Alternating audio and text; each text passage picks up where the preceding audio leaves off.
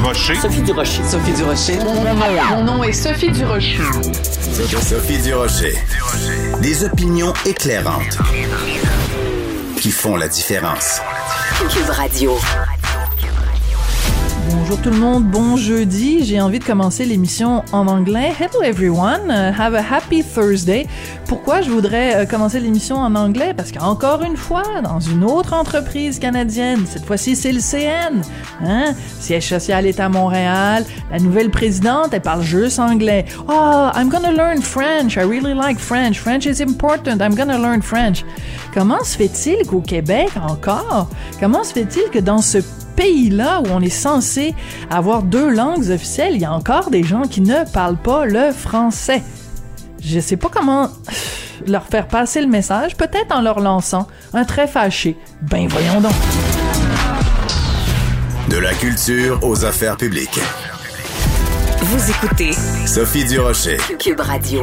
Vous avez bien sûr entendu parler des fameuses maisons Véro et Louis, des maisons qui accueillent des adultes autistes dans un environnement adapté à leur réalité et à leurs besoins. Mais on avait tous hâte de savoir à quoi ça ressemble à l'intérieur, comment ça se déroule, comment ces gens-là sont accueillis, parce que c'est un milieu de vie, hein, c'est une maison, ils habitent là. On les appelle d'ailleurs les colocs. Ben, on a la réponse à partir d'aujourd'hui. Il y a cinq épisodes de 20 minutes d'une série documentaire qui s'intitule Un toit pour moi, qui est mis euh, en ligne dans la section vero.tv d'ici tout.tv extra. On va en parler avec nous l'autre que Véronique Cloutier. Bonjour. Oui, bonjour Sophie. Bonjour Véronique. Euh, j'ai écrit dans le journal de Montréal il y a quelque temps, euh, Véro m'a fait pleurer parce que j'avais beaucoup pleuré en regardant votre documentaire sur oui, parce que je m'identifiais tout à fait à ce que vous avez euh, vécu et que vous continuez à vivre et que je vis aussi. Donc, on va se parler entre femmes ménopausées. Mais je pourrais aussi écrire dans le journal Véro m'a refait pleurer parce que j'ai regardé tous les épisodes de Un toit pour moi et j'ai été euh, touchée, bouleversée, émue euh, devant tant d'humanité et devant tant de beauté. C'est vraiment, c'est un beau projet. Et ce que les gens vivent dans les maisons Véro et Louis, c'est magnifique. Comment vous avez réagi, vous, quand vous êtes assise puis que vous avez regardé les cinq épisodes? Ben moi, j'ai pleuré tout le long aussi. euh, j'ai été vraiment bouleversée, émue parce que euh, faut savoir que le, le, documentaire, il sort sur ma plateforme. Puis là, je, je, je m'en fais un peu la porte-parole parce que la vérité, c'est que comme Guylaine Gay est à Big Brother célébrité, euh, normalement, c'est probablement elle qui aurait fait la promo de la, de la nouvelle série euh, parce que ça parle de la maison, ça parle des résidents. Donc, c'est ça, c'est vraiment là, c'est son champ d'expertise à elle. Euh, nous, on voulait pas porter ça, mais en même temps, je veux que les gens la voient. Donc, ça me fait plaisir d'en parler, mais je veux pas que les gens pensent que c'est mon documentaire ou que j'ai quoi que ce soit à voir dans ça. Alors, j'ai visionné les épisodes, euh, une réalisation de, de Sabrina Hamoum, là, qui a fait un super travail, Mm. vraiment sensible, magnifique. Je les ai regardés puis j'ai parce que je les approuvais et j'ai pleuré beaucoup beaucoup à chaque fois pour plein de raisons. D'abord, comme vous le disiez, j'ai pleuré parce que c'est beau, euh, parce que hum, je suis sensible à la réalité des parents de ces résidents-là. Euh, c'est pour ça qu'on a bâti la maison d'ailleurs. Hein. C'était pour euh, les soulager, leur donner un certain espoir que quelqu'un d'autre allait veiller sur leur enfant devenu adulte quand ils pourront plus le faire ou quand ils seront plus là. Euh, j'ai été émue par euh, le don de soi des employés, tu sais, que ce Mm. soit les éducateurs, les préposés, toute l'équipe de la maison qui est là. euh, c'est un mot bien à la mode, là, puis c'est fatigant des fois les mots galvaudés, mais la bienveillance, là, je pense que le mot s'applique dans le Tout cas de la maison Véro et Louis. Et puis, c'était- nous, on n'est pas là au quotidien. Surtout qu'avec la COVID, on limite les contacts, les entrées, les sorties. Donc, on va à la maison, Louis et moi. On est allés quelques fois là, dans la dernière année, mais on n'est pas là tous les jours sur le plancher. Donc, j'étais contente d'être témoin de moments de vie. Euh, parce que ce qu'on s'imagine dans notre tête, là, c'est que tout ce monde-là va aménager ensemble, puis qu'ils vont être des amis, puis qu'ils va- on, on voulait qu'il y ait de la joie, qu'il y ait de la vie, mais en même temps, la réalité, c'est que ce sont des personnes autistes sont très différentes les unes des autres, qui ont des besoins différents, qui ont des, tu sais, qui ont des manies différentes. Alors, il Mm. fallait voir comment tout ce monde-là allait cohabiter. Et ça aussi, c'est venu me chercher quand j'ai vu les cinq épisodes, de voir qu'ils commencent à tisser des liens entre eux. Puis là, évidemment, on a arrêté de tourner euh, avant les fêtes. Euh, mais tu sais, ça se poursuit, ça. C'est un travail qui le lien s'approfondit de jour en jour entre eux, puis entre les membres de l'équipe de la maison aussi. C'est juste du beau. C'est vraiment très touchant de voir ça. Absolument. Puis moi aussi, j'ai pleuré euh, tout le long des cinq épisodes. Et ce que j'ai beaucoup apprécié, c'est que euh, euh, la réalisation, toute l'équipe, ont pas essayé non plus de présenter ça comme étant un long fleuve tranquille. Donc, parmi les colloques, parce que c'est comme ça qu'on les appelle, c'est un très joli mot d'ailleurs, il y en a qui s'adaptent plus facilement que d'autres.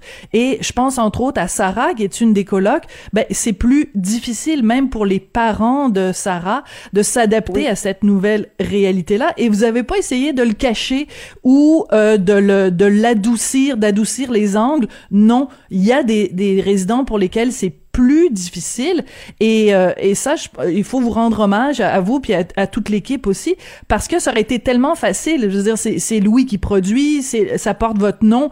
Ça aurait été facile de dire bon ben on va juste montrer le bon côté. Non on voit aussi euh, là où ça grince puis là où c'est plus difficile. Ça ça a dû venir vous toucher aussi parce que c'est pas évident de montrer le côté moins euh, moins rose de la situation. Oui mais tu sais, en même temps, ça n'aurait pas été rendre justice à la réalité de ces familles-là, puis à, la, à, à, leur vie. Tu sais, c'est, c'est vrai que parfois c'est difficile. C'est vrai que c'est plus c'est plus difficile pour certains que pour d'autres.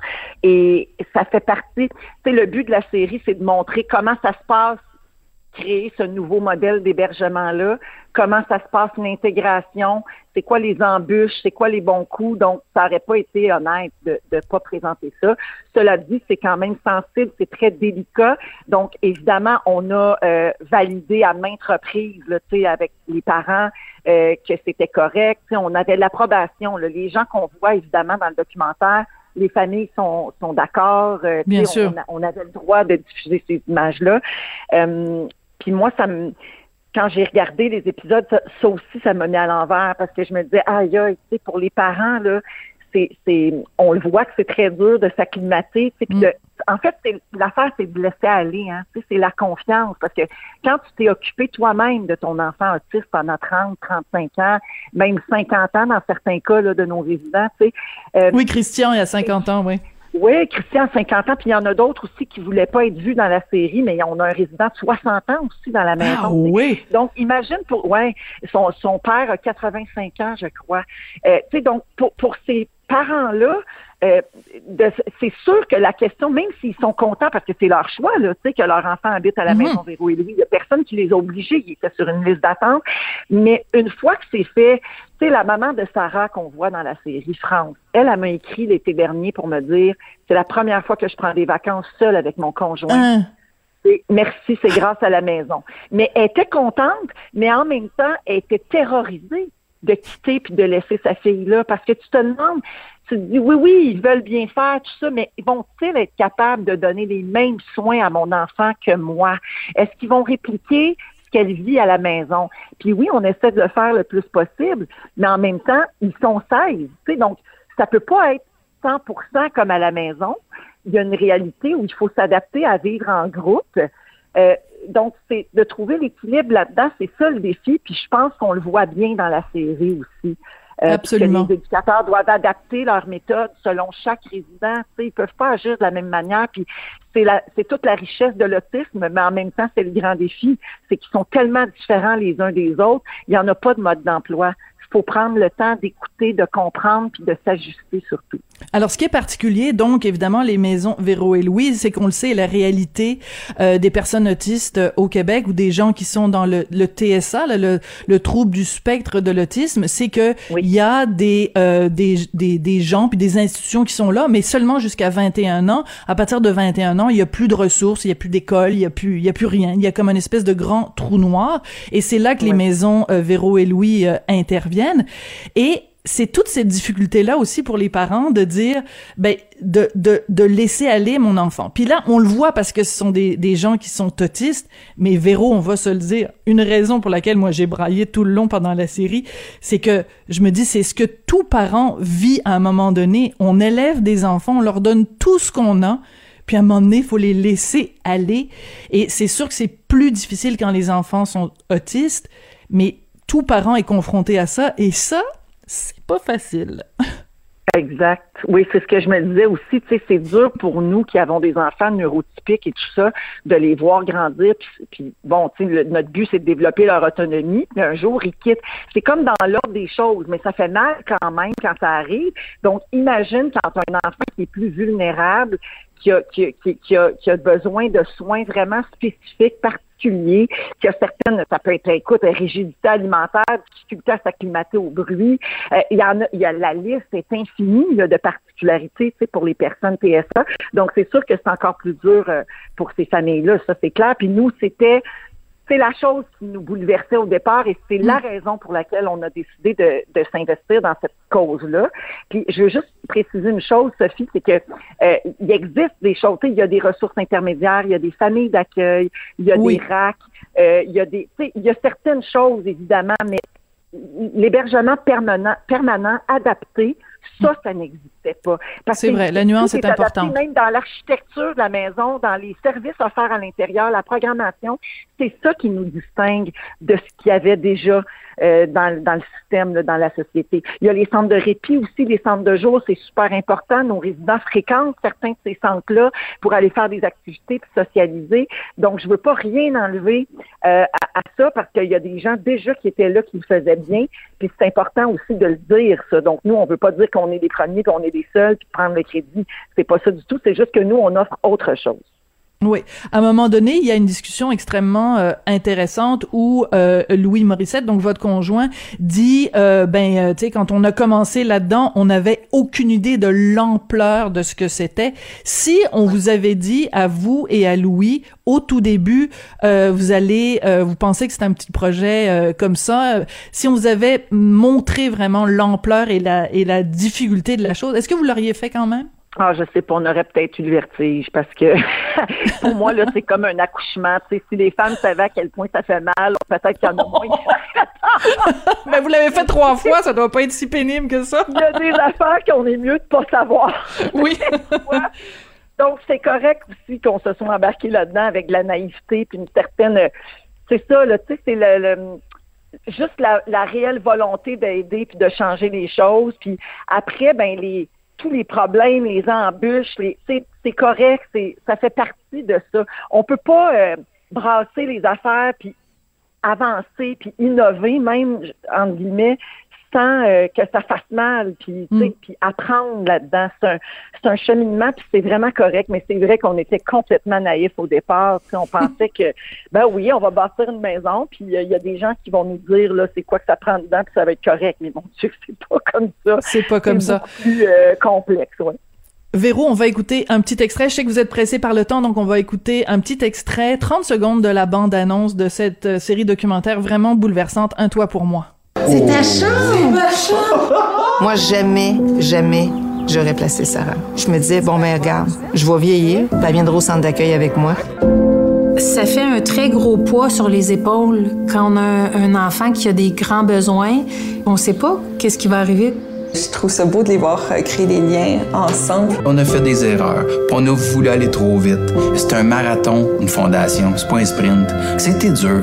Et là, aujourd'hui, ça reprend un sens. Ça va la peine. Hmm. Euh, il y a une citation à un moment donné, euh, Guylaine Gay, parce que tout est parti évidemment euh, de, de Guylaine. Elle avait écrit dans son livre, j'espère que quelqu'un va lire ces mots-là, puis elle va avoir euh, l'idée de créer des maisons. Puis c'est vous qui avez lu le livre, puis qui avez décidé de créer les maisons. Elle dit à un moment donné, Guylaine, je pensais pas que ça allait être aussi beau. ça a dû vous toucher beaucoup quand elle dit ça dans le documentaire, Guylaine? Ah oui, dans, dans l'épisode 5, dans le dernier épisode, euh, Guylaine va pour la première fois passer vraiment du temps avec tous les résidents parce que, bon, avec la, les mesures sanitaires, tout ça, ça a été très complexe de pouvoir se réunir tout le monde ensemble. Donc, quand il y a eu une petite accalmie avant au micron, mm. on a réussi à tourner cette journée-là et Guylaine est allée donc décorer pour Noël avec les 16 résidents puis euh, l'équipe de la maison. Et moi, quand je l'ai vue, elle regarder ça hmm. et j'ai vu dans ses yeux, parce que je la côtoie de très, très près depuis presque six ans maintenant avec la Fondation, j'ai vu dans ses yeux que c'était comme elle le souhaitait.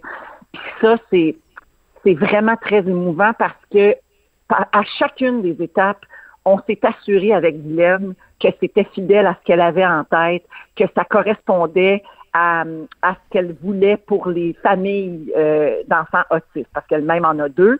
Donc, elle était autour de la table dans le conseil d'administration, puis euh, dans, dans toutes nos réunions pour la maison. Elle a été de chacun des combats, de chaque étape, et elle était les yeux et la voix des parents d'enfants autistes. Donc, quand elle a dit, hey, c'est comme je voulais, puis c'est même encore mieux, c'est sûr que là, on prend un deux secondes pour se dire, bon, ben ok, on a fait quelque chose de, de pas pire, parce que elle, elle disait toujours ça. Faut que ça sente bon, faut que ce soit lumineux, faut que ce soit chaleureux. Euh, elle, revenait toujours, toujours, toujours avec ces, ces, ces grandes lignes-là. -là, C'était comme son principe de base pour bâtir le projet.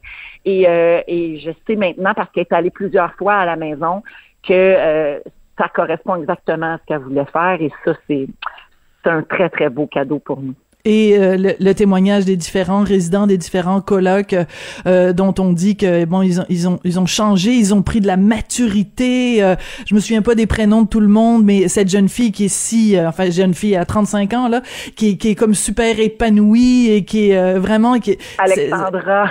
Oui. Ah oh, mon dieu je suis tombée en amour avec Alexandra j'avais envie de l'adopter. Vraiment c'est plein de, de beauté puis je vous parle Véro puis j'ai encore les larmes aux yeux. Donc pour tous les gens qui au fil des ont donné des sous à la Fondation Véro et Louis, qui ont acheté des tucs différents comme toi, qui ont acheté des chandails différents comme toi, qui ont acheté des t-shirts de garage, qui sont venus à vos ventes de garage acheter des cossins de vedettes. Ben ça vaut la peine parce que tout cet argent-là va dans une maison de beauté, dans une maison d'amour. Vraiment, c'est un, un, super beau projet. Donc euh, merci Véro, c'est vraiment plein d'humanité, plein de vrai, plein de beauté. J'ai été vraiment euh, bouleversée. Donc euh, ben juste merci, c'est tout. J'apprécie, Sophie, euh, cette tribune-là pour en parler parce que le but, c'est justement que le plus de gens possible voient ça. Non seulement les gens qui ont soutenu la Fondation puis qui donnent, mais les gens qui... Euh, j'aimerais qu'on mette en lumière la réalité des, des personnes autistes et de leurs familles, euh, puis la, bienveillance puis le don de soi des employés qui travaillent auprès de ces gens-là. Donc, pour toutes ces raisons-là, je pense que ça vaut la peine de voir la série. Puis notre rêve, ben, c'est évidemment d'en ouvrir d'autres en collaboration avec d'autres fondations aux quatre coins de la province. Donc, une petite étape à la fois ça éventuellement. Ben oui, c'est drôle quand Louis dit coudon euh, on va être pogné pour en faire ben il dit pas ça comme ça évidemment mais qui dit ben c'est au début on, on, on, s'est dit on va en faire un puis là finalement on se rend compte qu'il y a tellement de besoins qu'on veut en faire d'autres. Je me disais hey boy dans quoi ils sont embarqués ces deux-là? mais on espère en effet. on va changer notre façon de faire là. oui, j'espère. avec des, des fondations locales dans différentes régions du Québec. On peut pas bâtir toutes les maisons nous-mêmes, on va devenir complètement fou.